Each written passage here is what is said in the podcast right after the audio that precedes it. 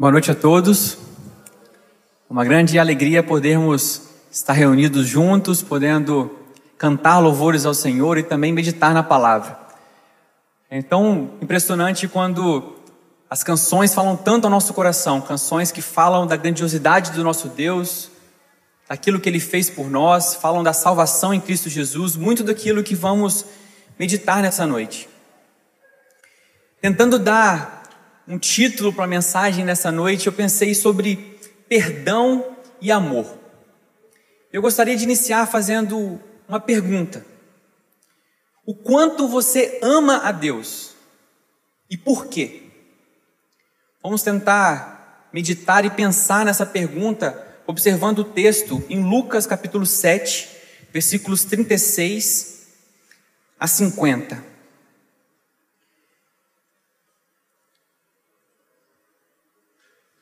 Evangelho segundo Lucas, no capítulo 7, versículos 36 a 50. Eu vou ler na versão NVI. O título na NVI diz: Jesus é ungido por uma pecadora. Versículo 36 do capítulo 7. Convidado por um dos fariseus para jantar, Jesus foi à casa dele e reclinou-se à mesa. Ao saber que Jesus estava comendo na casa do fariseu, certa mulher daquela cidade, uma pecadora, trouxe um frasco, um frasco de alabastro com perfume e se colocou atrás de Jesus, a seus pés. Chorando, começou a molhar-lhe os pés com suas lágrimas.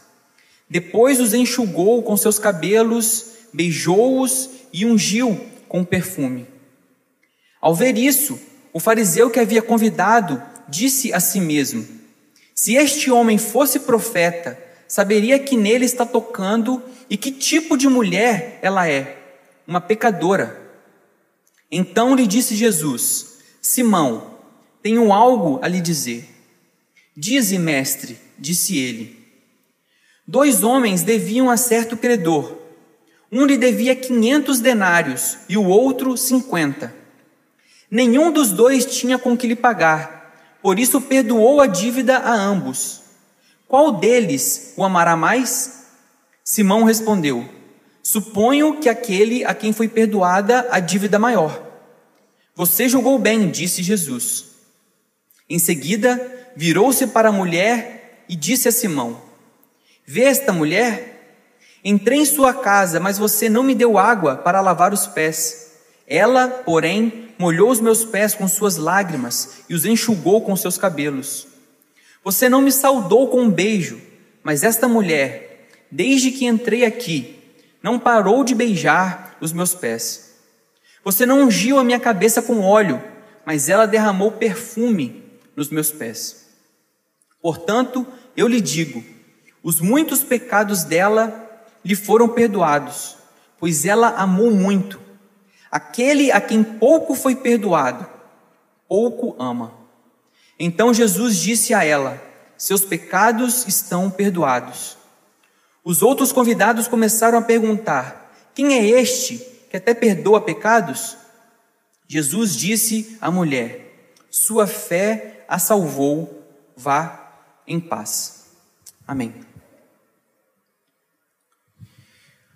Antes de nos aprofundarmos nesse texto que lemos, eu gostaria de deixar bem clara a diferença entre Lucas capítulo 7, nesse texto que lemos, e a adoração que foi apresentada por Maria, irmã de Lázaro, de Marta, apresentadas nos demais evangelhos, como foi lido até hoje pelo nosso irmão Ailton na ceia. Nós vamos encontrar essa narrativa parecida em Mateus capítulo 26, versículos 6 a 13, Vamos encontrar também em Marcos, capítulo 14, versículos 3 a 9, e um mais detalhado, talvez, em João, capítulo 12, versículos 1 a 11. João mostra algumas coisas a mais do que os outros evangelistas. Nesses textos, nós vamos ler sobre a adoração de Maria, a irmã de Lázaro, aquele que foi ressuscitado pelo Salvador, irmã de Marta, nós vamos ver sobre essa adoração. Mas agora em Lucas 7, o texto que lemos, vemos aqui uma mulher pecadora, uma outra pessoa. Essas narrativas elas apresentam muitas similaridades. Mas se nós observarmos com um pouco de cautela, vamos ver que se trata de duas mulheres distintas em duas situações distintas. Em Lucas nós provavelmente estamos localizados na Galileia, onde os, os capítulos de Lucas mostram onde o Senhor Jesus está. Já nos evangelhos vamos ver é, essa essa mesma situação acontecendo em Betânia, que ficava na Judéia, ainda faltando poucos dias para a Páscoa, poucos dias onde o Senhor Jesus seria entregue e para ser crucificado. Em ambos os casos, o anfitrião se chama Simão. Isso pode confundir um pouco a gente. Mas Embora esse seja um nome muito comum, muitas pessoas se chamavam Simão naquela época. Em Lucas nós vemos que esse Simão, ele era um fariseu. Ou seja, era um mestre da lei, alguém que tinha um prestígio na sociedade, alguém de alta classe. Mas já nos outros evangelhos vamos ver Simão sendo identificado como Simão o leproso. Provavelmente um homem que o próprio Senhor Jesus curou e que agora estava restituído à sua família e recebendo Jesus em sua casa.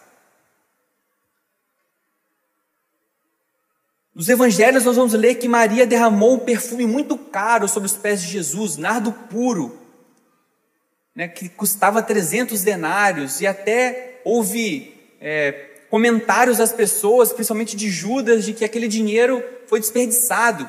Ele poderia ser gasto com os pobres, poderia ter ajudado outras pessoas, ao invés de ter derramado ele aos pés de Jesus. Mas Jesus mostra ali que, a, que aquele sinal, aquela adoração que Maria estava fazendo, já prenunciava a sua morte e toda a preparação do seu corpo para a sepultura. Em Betânia, Jesus estava cercado de amigos, cercado de pessoas que o amavam e pessoas que ele amava. Maria ali era uma convidada desse banquete e ela expressou uma adoração verdadeira e genuína a Jesus, reconhecendo a salvação de Jesus Cristo e prenunciando ali a morte do Salvador. Já na Galileia, do texto que lemos, muito provavelmente Jesus foi convidado por um fariseu para ser analisado, para ser verificado aquilo que ele dizia. A mulher que chega é uma mulher que vem escondida, sem ser convidada, e então derrama ali aquele perfume aos pés do Salvador e tem ali a sua vida transformada.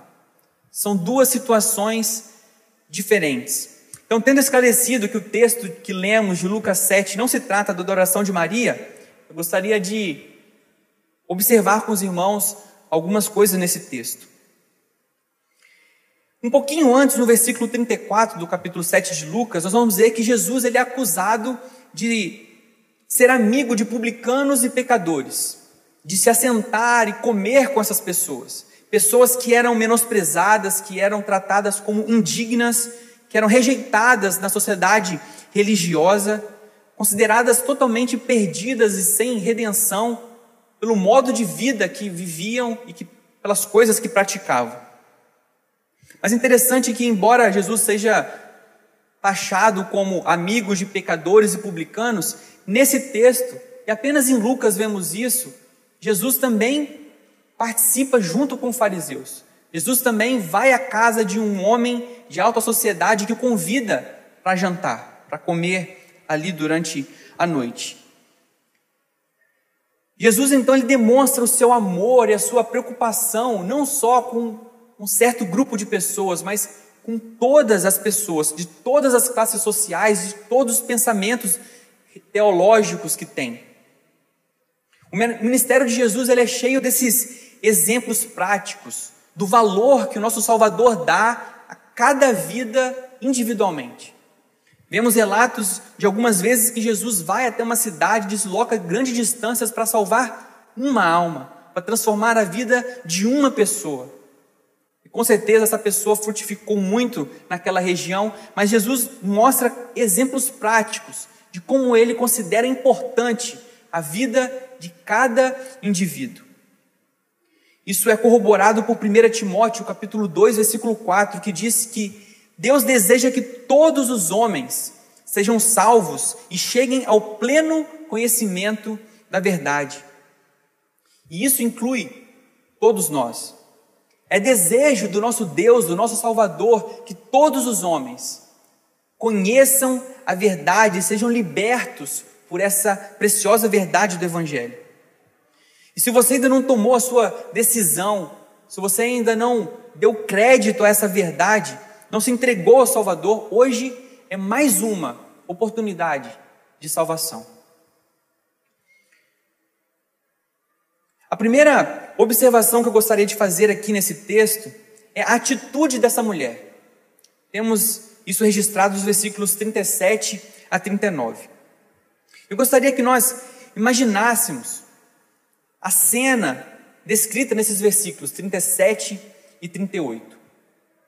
Pensando no contexto judaico há séculos atrás. Então Jesus é convidado para um banquete. Enquanto Jesus está comendo à mesa, naquela época a mesa era baixa, as pessoas se assentavam, sem anúncio nenhum, sem convite da parte do anfitrião, sorrateiramente chega uma mulher em silêncio e se coloca atrás de Jesus. Jesus tem os seus pés estendidos para fora da mesa, para a parte de trás, e ali aquela mulher começa a chorar, começa a derramar suas lágrimas sobre os pés do Salvador Jesus. E ali ela molha os pés de Jesus de forma que ela desamarra os seus cabelos e começa então a secar os pés de Jesus com seus cabelos. Essa era uma atitude que não era bem vista naquela sociedade. Uma mulher mostrar os seus cabelos, uma mulher comer junto com um fariseu, se chegar na casa sem ser convidada, mas essa mulher toma essa atitude. Sorrateiramente chega atrás de Jesus, chora, molha os seus pés, seca com seus cabelos. Em seguida, essa mulher começa a beijar os pés de Jesus, incessantemente. Então derrama um perfume, ungindo ali os pés de Jesus. Que demonstração de humildade e de amor aquela mulher demonstrou. Nós podemos apenas imaginar que essa mulher, em algum momento da sua vida, ela ouviu a pregação de Jesus, ela viu algum milagre, viu aquilo que Jesus poderia fazer, e com certeza isso tocou a sua vida. E muito mais do que apenas ouvir sobre Jesus, ela decidiu mudar de vida, ela decidiu procurar a salvação que havia em Jesus. E mesmo sem palavras, ela quebranta todo o seu coração aos pés do Salvador, em gratidão e amor por aquele que mostrou que a salvação não era impossível, mesmo que a sociedade judaica dissesse que não havia, não havia modo de um pecador, de um, de um publicano se salvar, ela percebe em Jesus que há salvação, que há possibilidade de mudança de vida, que há solução. E aqui o próprio Simão, que era um representante dessa, desses mestres religiosos, ele olha para a atitude dessa mulher com um desprezo, porque ele conhecia o passado dessa mulher, ele conhecia o tipo de vida que ela vivia. Muito provavelmente essa mulher era uma prostituta. As pessoas conheciam a sua vida, conheciam o seu andar, sabiam com quem ela estava. Era notório e público, as pessoas olhavam para ela e tinham essa visão e sabiam quem ela, quem ela era. Então Simão aqui despreza essa mulher e mais profundamente do que isso, Simão ele aqui julga o próprio Senhor Jesus por não repreender aquela mulher e afastar aquela mulher por saber que aquela mulher era uma pecadora e era indigna de estar na presença é, de Jesus. Mas, queridos, o mais impressionante e aquilo que alenta o nosso coração é saber que Jesus ele veio ao mundo exatamente para salvar para curar aqueles que estão doentes, ele veio para perdoar aqueles que são pecadores, aqueles que precisam de salvação, não para aqueles que se consideram saudáveis e acham que são justos o suficiente. Se você abrir sua Bíblia em Marcos capítulo 2, versículos 16 e 17, nós vamos ver Jesus falando exatamente sobre isso. Em Marcos capítulo 2, versículo 16 e 17 diz: os escribas do partido dos fariseus vendo que ele comia com publicanos e pecadores, perguntavam aos discípulos: Por que ele come com publicanos e pecadores? Jesus, porém, ouvindo isso, disse-lhes: Os sãos não precisam de médico, mas sim os doentes. Eu não vim chamar justos, mas pecadores. Simão, aqui, além de se considerar melhor e mais merecedor da presença e da comunhão e da companhia de Jesus, ele ainda se indigna em seu coração de que Jesus tenha misericórdia e amor por aquela pecadora, por aquela, aquela mulher. Mas Jesus não faz distinção, Jesus não faz separação entre os dois. Por mais que os pecados pareçam grandes demais, Jesus é a solução para qualquer pecador, para qualquer doença. Independe do tamanho do pecado. Jesus é a solução para ele. Em Romanos capítulo 5, versículo 20, a parte B, expressa muito bem isso. Diz que, mas aonde o pecado abundou, a versão diz ressaltou, a graça ficou ainda mais evidente, a graça super abundou. A graça de Jesus é sempre maior do que o pecado. Simão então ele chega a colocar em questão se Jesus era de fato um profeta, um enviado por Deus, porque se ele soubesse quem era aquela mulher, ele tomaria uma atitude diferente. Simão deixa claro aqui que ele não enxergava em Jesus o Salvador, o Messias, aquele que tinha poder para perdoar os pecados. Então nós passamos para a segunda observação aqui, que é o ensino que Jesus traz em cima desse pensamento de Simão, em cima do coração de Simão, do que ele mostra ali a Jesus, sem palavra nenhuma, apenas no seu coração. Jesus é que ele mostra a sua autoridade, sendo capaz de interpretar aquilo que Simão estava sentindo, aquilo que estava no íntimo do seu ser. E é muito importante nós pensarmos que nosso Salvador, ele conhece o que passa no íntimo do nosso coração. Lá em Salmo 139, versículos 1 a 4, fala sobre isso. O salmista diz: Senhor, tu me sondas e me conheces. Sabes quando me sento e quando me levanto. Conheces de longe os meus pensamentos. Examinas o meu andar e o meu deitar, conhece todos os meus caminhos. Antes mesmo que a palavra me chegue à língua, tu, Senhor, já conheces toda. Não é possível esconder de Deus um coração falso com atitudes agradáveis. Dessa maneira estaremos enganando apenas a nós mesmos, mas jamais enganaremos o nosso Deus. Embora Simão chame aqui Jesus de mestre, seu coração não dizia o mesmo. Apenas com as palavras ele honrava o Senhor Jesus, mas no seu coração não era isso que se passava. E para ilustrar a diferença entre a mulher pecadora e Simão, Jesus então ele conta aqui uma parábola. Jesus ele conta uma história sobre dois devedores. Um deles devia 500 denários, ou seja, devia 500 dias de trabalho de um trabalhador braçal. Ou seja, mais de ano, quase dois anos de trabalho diário apenas para pagar a dívida que esse homem contraiu com esse credor. Mas outro homem devia apenas 50 denários. Embora o valor e talvez a condição dessas duas pessoas fosse totalmente diferente, eles se assemelhavam na incapacidade de pagar essa dívida. Nenhum dos dois tinha condição de pagar esse valor para o seu credor. O credor, então, ele mostra misericórdia. Ele perdoa a dívida desses dois homens. E Jesus pergunta então a Simão: qual deles amará mais esse credor misericordioso que perdoou essa dívida. E Simão ele responde corretamente. Ele diz: aquele que foi perdoado a maior dívida.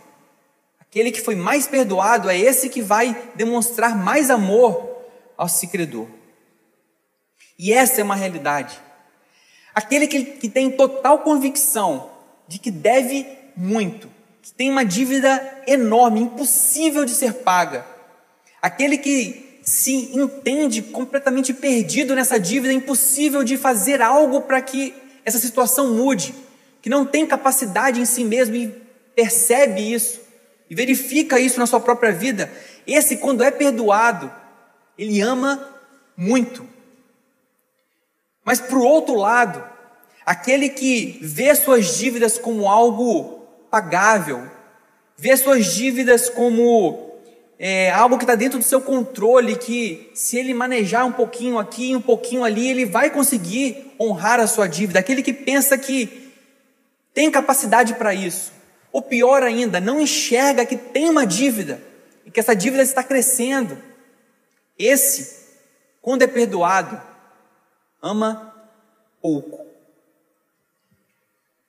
Mas, queridos, é necessário que nós tenhamos os nossos olhos bem abertos a esse respeito.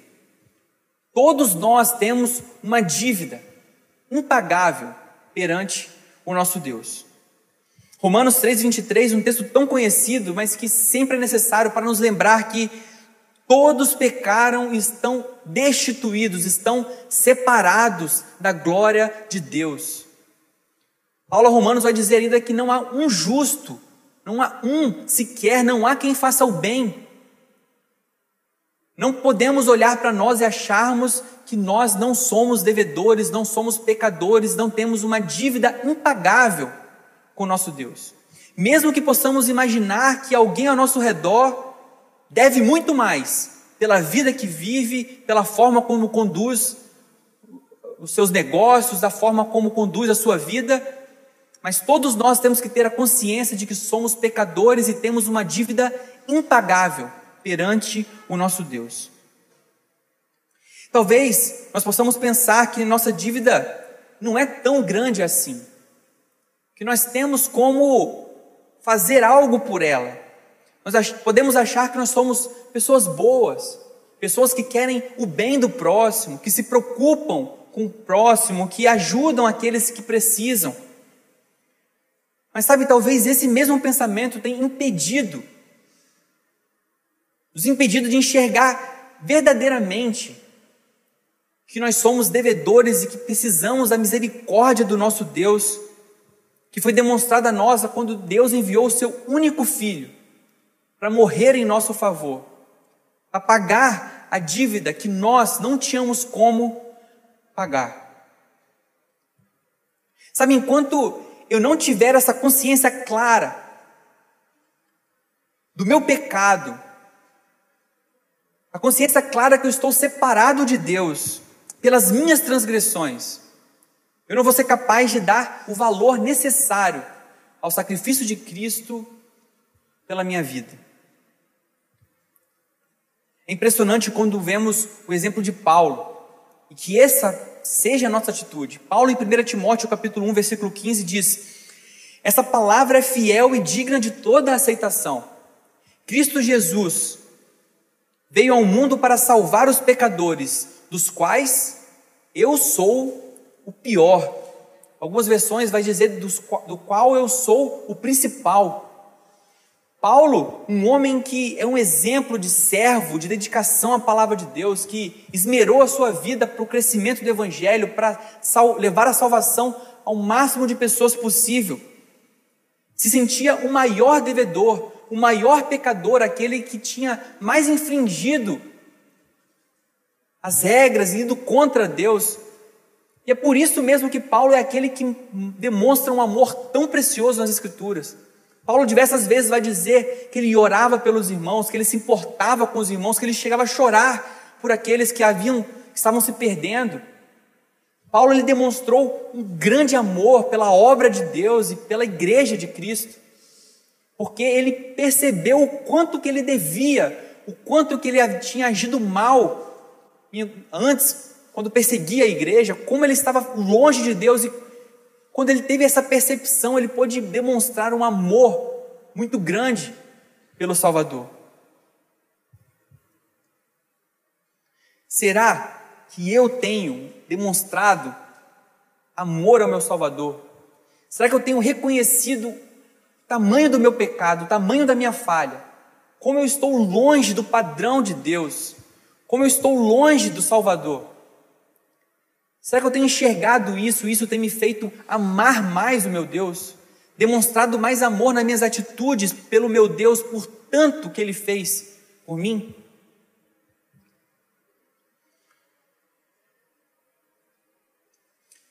Por fim, a terceira observação que eu gostaria de fazer nesse texto é uma comparação de atitudes que acontece no versículos 44 a 50. A mulher pecadora ela demonstrou humildade, arrependimento e ela honrou o Senhor Jesus com a sua atitude. Enquanto Simão ele foi altivo, pensava muito em si e pouco no Senhor Jesus.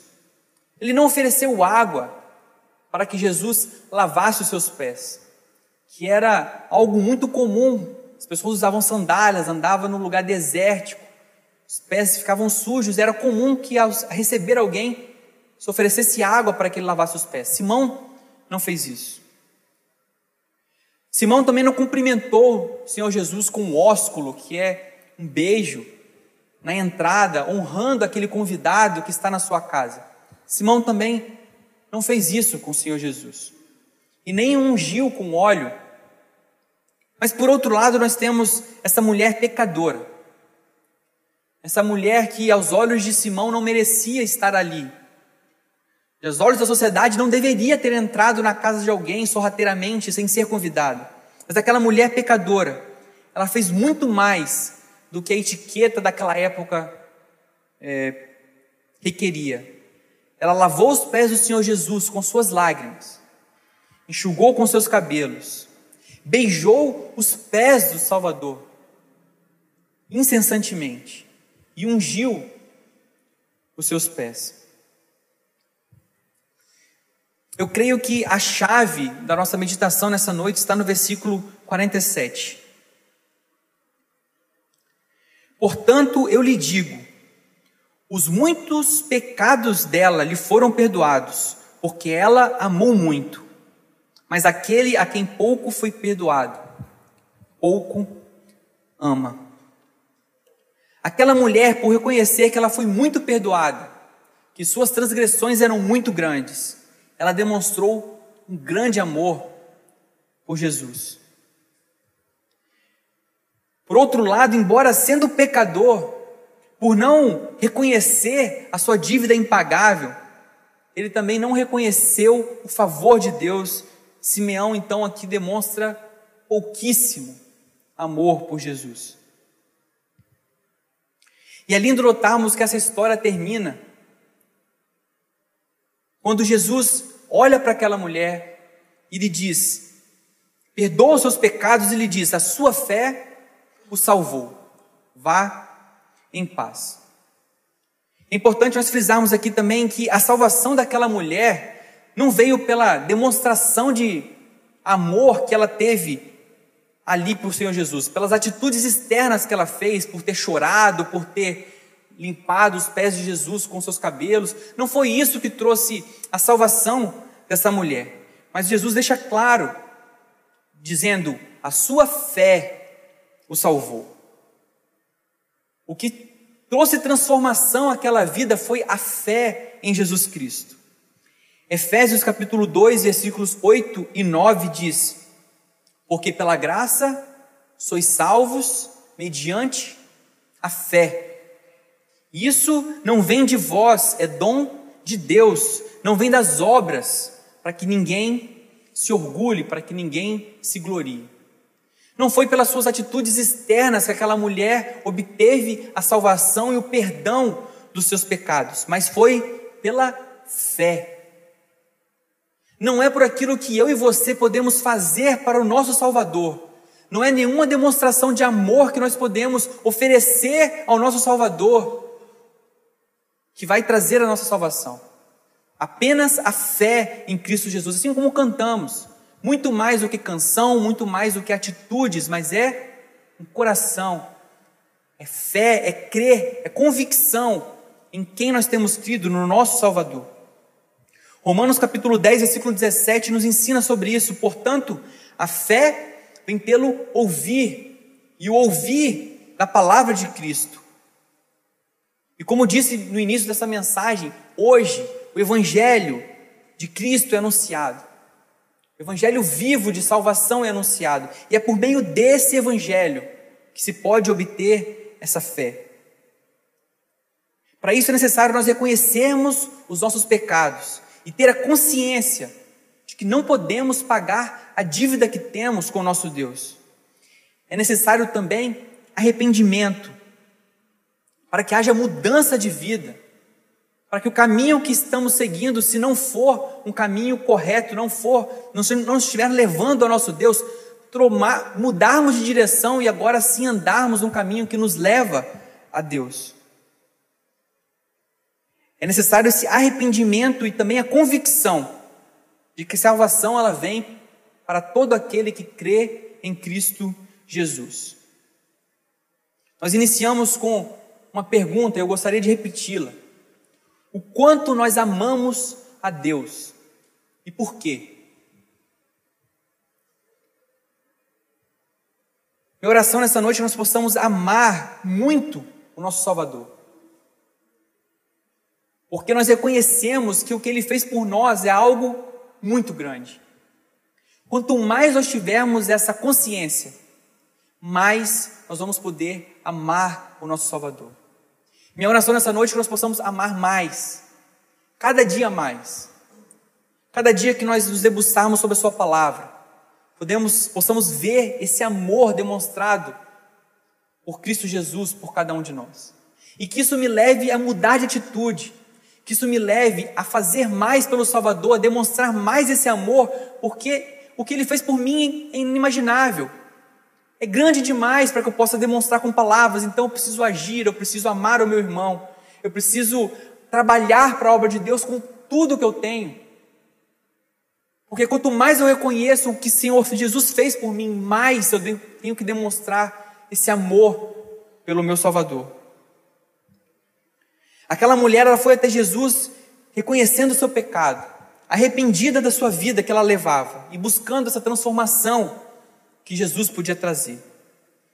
Se, se você ainda não reconhece essa verdade, não experimentou da salvação que há em Cristo, que hoje possa ser um dia de salvação.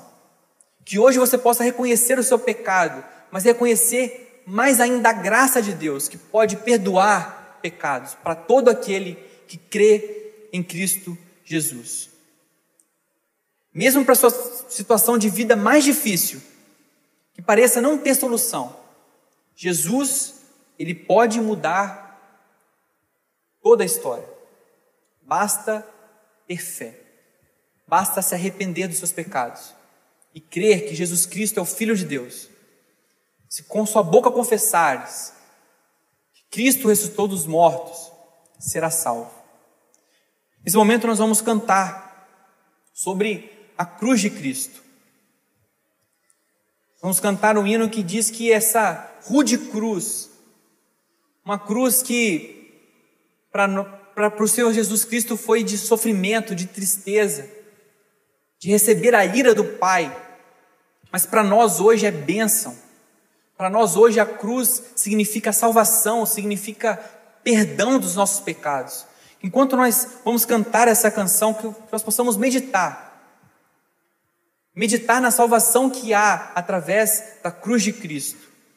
E que você possa meditar sobre isso e se tem alguma dúvida, se você quer mudar de vida, se quer realmente decidir ao lado de Jesus, mesmo que você venha na igreja tanto tempo, mas que não tenha amado o Senhor Jesus por não reconhecer tão fortemente aquilo que ele fez por você, converse conosco, converse com os presbíteros, para que a sua vida realmente possa demonstrar esse amor, que você possa reconhecer cada dia mais o quanto o Senhor Jesus fez por você. Que Deus nos abençoe.